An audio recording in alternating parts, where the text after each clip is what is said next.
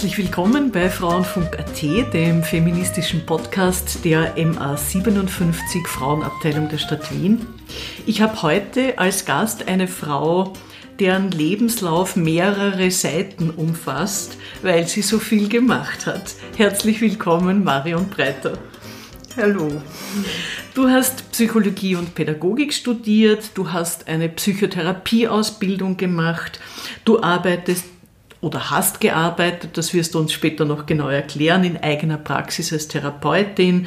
Du hast 1980 die Wiener Frauenberatungsstelle mitbegründet, die erste dieser Art in Österreich.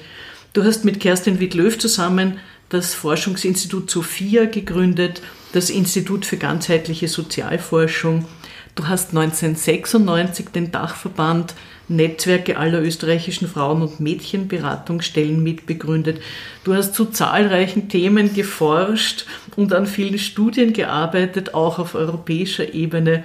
Du hast mir gerade erzählt, du machst viel Musik jetzt derzeit.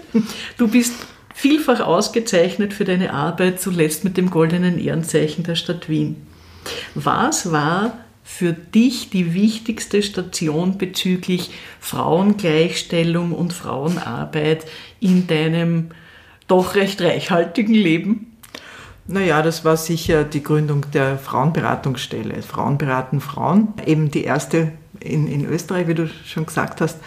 Und ähm, was dem vorausgegangen ist, waren halt sehr viele Erlebnisse beziehungsweise äh, Überlegungen. In den 70er Jahren hat es angefangen mit den Selbsterfahrungsgruppen, Frauen-Selbsterfahrungsgruppen. Und damals hat man sich einfach auch sehr beschäftigt mit verschiedenen Ebenen der Gesellschaft. Man hat geschaut, was tut sich in der Politik, was tut sich in verschiedenen Wissenschaftsbereichen, also in meinem Fall Psychologie und Psychotherapie. Da hat man festgestellt, dass sehr viele Wissenschaften und so auch die Psychologie und die Psychotherapie sind sehr androzentriert, sind auf, auf Männer ausgerichtet. Es gab viele berühmte Männer, die sich damit beschäftigt haben und die Frauen wurden vielfach vergessen bzw. falsch interpretiert, so wie zum Beispiel Sigmund Freud, der den Frauen einen, einen Penisneid zugedacht hat und nicht bedacht hat, dass das nicht ein Neid auf den männlichen Körper, sondern ein Neid auf die männlichen Privilegien war, der viele Frauen umgetrieben hat und den er eben dann auch bei seinen Patientinnen oder Klientinnen festgestellt hat. Und diese Auseinandersetzungen auch mit Psychotherapie waren für mich total wichtig. Also wir haben uns damals beschäftigt mit der Frage, warum so viele Frauen Depressionen haben. Es war natürlich für uns, wenn man, also wenn man sich genauer damit beschäftigt, aus feministischer Sicht ist es ziemlich schnell klar, dass es damit zusammenhängt mit den Lebensbedingungen, mit den Chancen, die Frauen haben, beziehungsweise die, die Hindernisse, die ihnen in den Weg gelegt werden und dass daher äh, auch psychische Probleme natürlich resultieren. Und in Bezug auf Depressionen gab es ja auch in den 70er Jahren noch so einen Doppelstandard, also Tests, die in psychiatrischen Einrichtungen gemacht wurden. Die haben interessante Ergebnisse gehabt. Also wenn eine Frau diesen Test ausgefüllt hat, dann ist herausgekommen, entweder sie ist nicht ganz normal, weil sie nicht depressiv ist und daher ein bisschen zu männlich eingestellt, oder sie ist quasi normal, weiblich, aber dann ist sie leider depressiv. Also gab irgendwie keine richtig angenehme Möglichkeit, also, bei diesen Tests herauszukommen. Das bringt mich eh gleich zur nächsten Frage, weil in deinem Leben spielt Feminismus definitiv eine sehr große Rolle, hat einen hohen Stellenwert. Aber es gibt auch Österreicherinnen, für die gilt das überhaupt nicht, obwohl wir annehmen könnten, dass der Einsatz für die gleichen Rechte selbstverständlich mhm. ist, dass das Leben besser wird, nämlich für alle. Mhm. Warum ist das so bei uns? Hast du dafür eine Erklärung? Naja, also ich denke mir, für Frauen in höheren Positionen oder Politikerinnen zum Beispiel, das hat es damit zu tun, dass sie dann nicht so anerkannt werden, wenn sie sagen, dass sie eine Feministin sind. Das macht sich irgendwie nicht so gut in der Öffentlichkeit, weil sie ja dann, also weil Feminismus natürlich schon bedeutet, äh, wenn es eine Gleichstellung gibt zwischen Frauen und Männern, dann haben Männer weniger Privilegien als vorher. Ja? Und davon verabschieden sich Männer nicht so gern und daher Politikerinnen müssen halt auf ihre männlichen Kollegen oder Vorgesetzte auch achten und dann tun sie sich schwer, sich als sagst, Feministin zu outen. Wenn du sagst äh, Männer und Privilegien, man bekommt ja dann etwas anderes dafür. Zum ja. Beispiel eine Partnerschaft auf Augenhöhe, möglicherweise mehr Zeit, einen näheren Zugang zu dem eigenen Nachwuchs, mhm. solche Dinge. Ja. Warum hat das weniger Stellenwert, glaubst du? Ich finde ohnehin, dass das so stimmt. Also Männer würden sehr viel gewinnen damit, aber vielleicht würden sie dann weniger verdienen. Sie haben dann nicht diesen finanziellen Mehrwert sozusagen. Den würden sie natürlich verlieren, wenn es eine Gleichstellung gäbe. Aber ansonsten ja, insgesamt die Lebensqualität von Männern wäre wahrscheinlich sehr viel besser wenn sie auf Feministinnen hören würden. Es ist auch natürlich so, dass auch ein Druck wegfallen würde. So die Rolle des Familienernährers, das ist ja nicht nur lustig, ne? das ist, ist schon auch sehr viel Druck, den die Männer da auch spüren und wo ja heutzutage junge Männer eigentlich oft einmal auch sagen, sie wollen nicht so äh, aufgefressen werden von ihrem Beruf. Sie wollen auch ein Privatleben haben. Wenn es mehr Gleichstellung gäbe, wäre das möglich. Wir haben gerade jetzt in der Corona-Krise in den letzten paar Wochen aber gesehen, dass die schlecht bezahlten, systemerhaltenden Jobs mehrheitlich von Frauen gemacht werden. Warum drängen die Männer dort nicht mehr hin? Naja, weil sie schlechter bezahlt sind. Die systemrelevanten Arbeiten sind sehr oft typische Frauentätigkeiten und sobald irgendwas eine typische Frauentätigkeit ist, wird es typischerweise schlechter bezahlt. Ich frage andersrum, warum drängen die Frauen nicht in die Domänen wie Digitalisierung, Computer und IT, Telekommunikation, also dort, wo sozusagen offensichtlich die Anerkennung und die Macht und das Geld und das Interessante ist? Könnte man sagen, dass sozusagen, äh, wenn da mehr Frauen hineingingen, dann würden sie eben auch besser verdienen. Aber die Erfahrung zeigt ja, dass oft, wenn Frauen in einen Bereich hineingehen, der vorher typisch männlich war, dann sinkt dort die Bezahlung. Das heißt, egal wo sie hingehen, würden sie das mitnehmen, falls es keine echte Gleichstellung gibt. Und äh, daher sind diese alle diese Projekte natürlich gut, Frauen in die Technik und Mädchen auch äh, Mut zu machen, äh, sich für technische Berufe zu interessieren. Aber das ist nicht die einzige, das darf nicht die einzige Schiene sein. Es muss auch die Arbeit von Frauen, die sie tatsächlich machen, auch jetzt schon machen, die müsste höher bewertet werden, auch finanziell. Also braucht es eine andere Arbeitsbewertung. Was ist für dich eigentlich Feminismus und was hat dich am meisten geprägt in dieser Hinsicht? Naja, Feminismus ist für mich eine Haltung, wo man eben äh, von einem humanistischen Weltbild ausgeht, dass alle Menschen gleich wert sind und gleiche Chancen haben sollten, gleiche Rechte haben sollten. Feminismus bedeutet für mich, dass man eben schaut, ob das stimmt. Ja, das stimmt natürlich nicht, leider Gottes, in der Praxis ist diese Idee halt noch nicht umgesetzt worden. Das klingt sehr inklusiv für mich, also sehr mit einschließend äh, und generalisierend, äh, während wir haben gerade eine Frauenministerin gehört, die gesagt hat, der Feminismus, der teilt, der treibt die Menschen auseinander. Mhm. Was jetzt? naja, ich teile diese Ansicht ja nicht. Ne? Diese Art der, der Abwertung äh, ja, die ist halt heute immer noch in den Köpfen und daher auch diese Idee, also wenn man Männerhasserin ist, ja, dann spaltet man. Ich habe gerade äh, den Donald-Film gesehen von Sabine Derflinger und was mich dort am meisten bei den Archivaufnahmen und den Interviews und ihren Gesprächen, auch wie sie so in Talkrunden war, erstaunt hat, ist, dass sie nie aggressiv war. Ich glaube, dass sie das manchmal schon war, aber halt nicht in der Öffentlichkeit. Und das ist schon wirklich eine Leistung. Also bei, bei all dem, was sie sich anhören hat müssen, auch in der Öffentlichkeit, wie sie heruntergemacht worden ist mit ihren Ideen, die ja inzwischen zur Normalität gehören. Ja, vieles kann man sich ja gar nicht mehr vorstellen, dass äh, Frauen, äh, die nicht verheiratet waren, gar nicht Vormund ihres Kindes waren, sondern das Jugendamt. Bis 1983 war das so. Oder dass Vergewaltigung in der Ehe nicht, nicht strafbar war. Also was damals Donald sich anhören hat müssen, weil sie gefordert hat, dass das auch ein Straftatbestand ist und dass das eben verboten sein muss, das war immens. Also zweifelsohne unter Johanna Donal äh, hat es große Würfe gegeben, die mhm. auch in Gesetzesform gegossen wurden. Hast du den Eindruck, dass diese großen Würfe ausgeblieben sind nach ihr? Oder gibt es da noch etwas, was besonders gelungen ist? Das Gewaltschutzgesetz, das war sicher ein, ein großer Wurf. Ich denke, da, da waren wir auch äh, Pionierinnen in Europa. Insgesamt denke ich, dass es die Frauenministerinnen nach ihr überhaupt schwerer gehabt haben.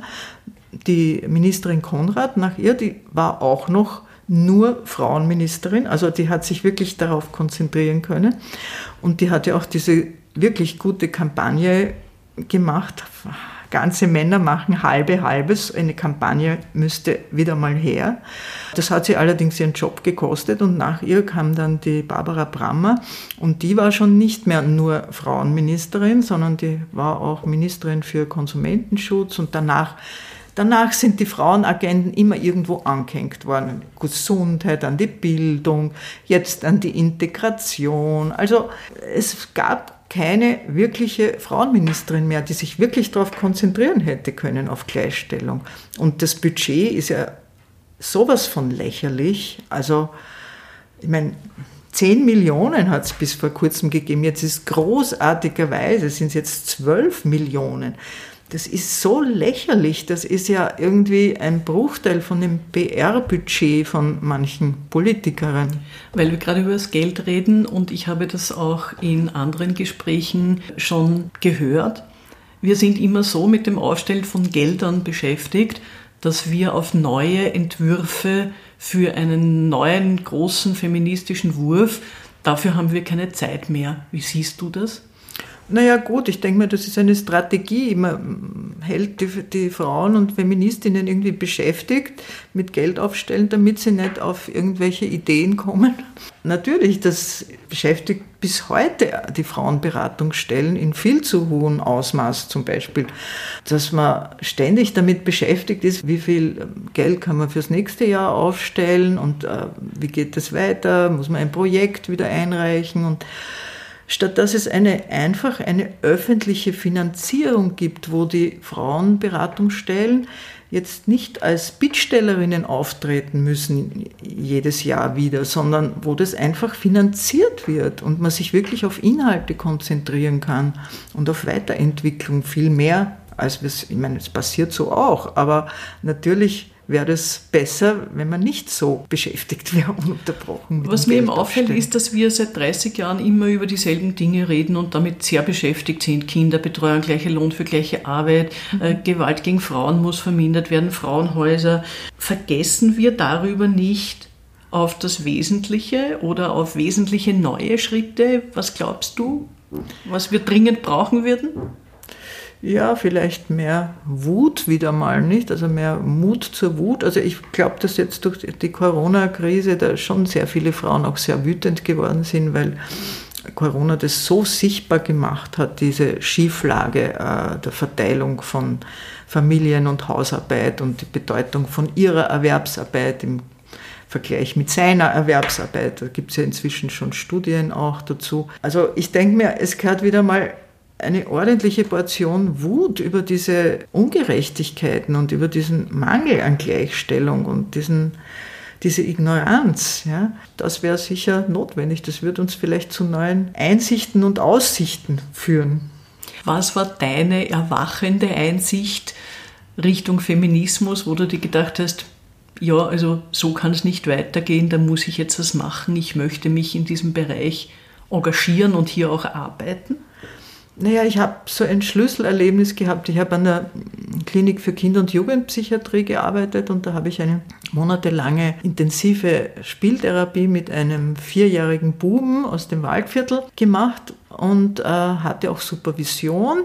Der Knabe hat immer wieder mit Puppen äh, so gewalttätige Szenen nachgespielt. Also dass der die männliche Puppe die weibliche Puppe geschlagen hat und bedroht hat und, und so. Der Supervisor hat gemeint, ja, das sind ödipale Fantasien. Ich war mir nicht so sicher, aber das Symptom von dem Kind ist mit der Zeit verschwunden. Er hat sich nämlich die Haare ausgerissen. Er hat aufgehört damit dann nach ein paar Monaten der Therapie.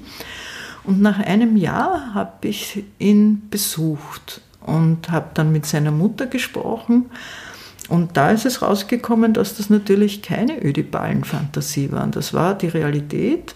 Die Mutter war inzwischen geschieden und hat mir eben erzählt, dass zu dem Zeitpunkt, wo das Kind diese Symptome entwickelt hat, sie noch verheiratet war und ihr, Mann gewalttätig war, ein Alkoholiker war, dass das real war. Und da habe ich mir damals gedacht, man muss viel mehr mit den Frauen arbeiten. Man muss äh, die Frauen stützen. Wenn es damals eine Frauenberatungsstelle gegeben hätte, wäre die Frau unterstützt worden und hätte vielleicht leichter äh, aus, aus dieser Beziehung herausgefunden. Und es wäre nicht notwendig gewesen, dass das Kind auf die Psychiatrie kommt. Ja? Das war so ein, ein wichtiges Erlebnis für mich, für die Idee, dass es eine Beratungsstelle geben müsste für Frauen, wo sie sich mit ihrer ganzen Lebenssituation hinwenden können. Also nicht nur Erziehungsprobleme, nicht nur Beziehungsprobleme, sondern alles miteinander. Also ihre ganze Lebenssituation äh, besprechen kann und die Probleme, die sie da sieht. Und das hat ja verschiedene Ebenen. Das, äh, das ist einmal eine psychische Ebene, aber dann gibt es natürlich auch juristische Probleme im Zusammenhang mit einer Scheidung zum Beispiel oder mit einer Trennung.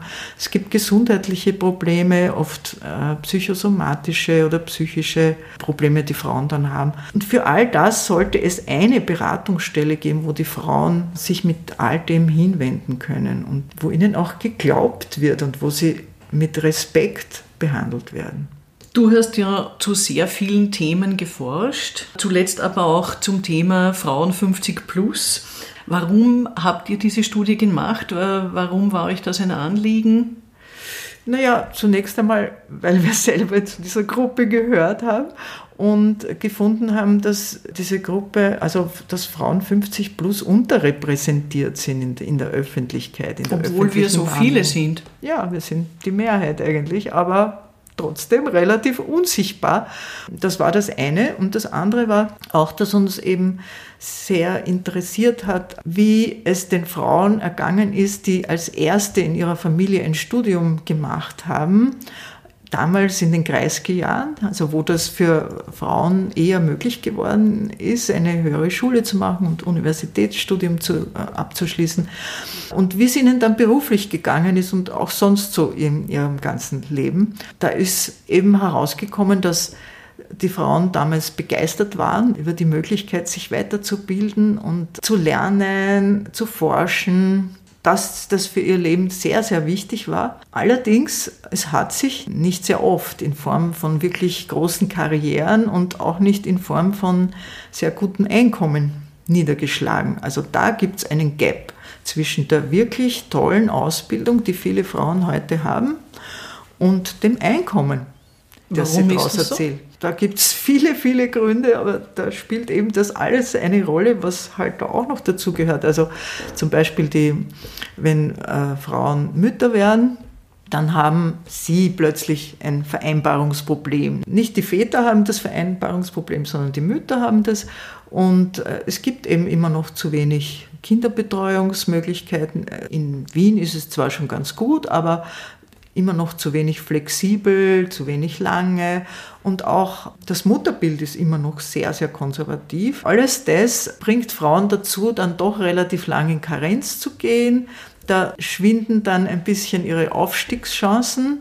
Danach gehen viele in Teilzeit. Sobald die Volksschule des Kindes anfängt, wird es wieder ganz schlimm, weil die Volksschule ist ja meistens nur von 8 bis 11 oder bis 12. Also da geht sich schon wieder kein Vollzeitjob aus, also maximal ein Halbtagsjob. Das macht erstens einmal ein niedrigeres Einkommen, das macht weniger Pensionseinzahlungen und so weiter und weniger Möglichkeit, also auch in karrieremäßig voranzukommen. Und dann gibt es aber bei allen den Untersuchungen, die dazu gemacht worden sind, kommt immer wieder raus, Das wären ja noch einigermaßen erklärbare Dinge. Aber es gibt auch circa 12 Prozent völlig unerklärbare Differenz in der, im Einkommen und die kann man eigentlich nur als Diskriminierung bezeichnen. Also wo Frauen einfach, weil sie Frauen sind, einfach schlechter zahlt werden. Glaubst du, sind Frauen so wenig selbstbewusst, dass sie da laut schreien und sich laut beschweren und sagen, hallo Jungs, so geht das nicht? Mhm.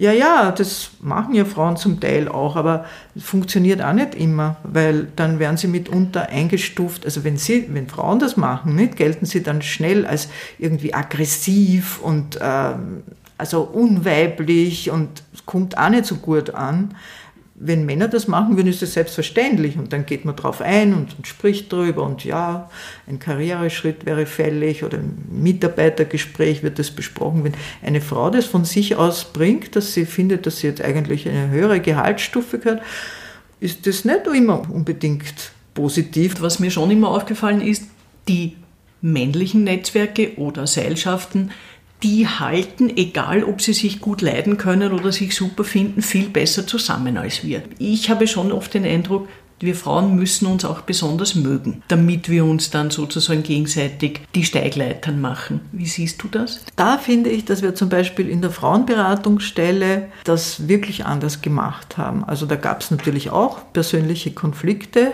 klar, aber wir haben immer festgehalten an unseren gemeinsamen Zielen und wir haben trotz allem immer konstruktiv zusammengearbeitet. Und seit ich im Netzwerk der Frauen- und Mädchenberatungsstellen bin, habe ich das noch viel mehr erlebt. Wir haben jetzt 60 Beratungsstellen in ganz Österreich, die Mitglieder sind.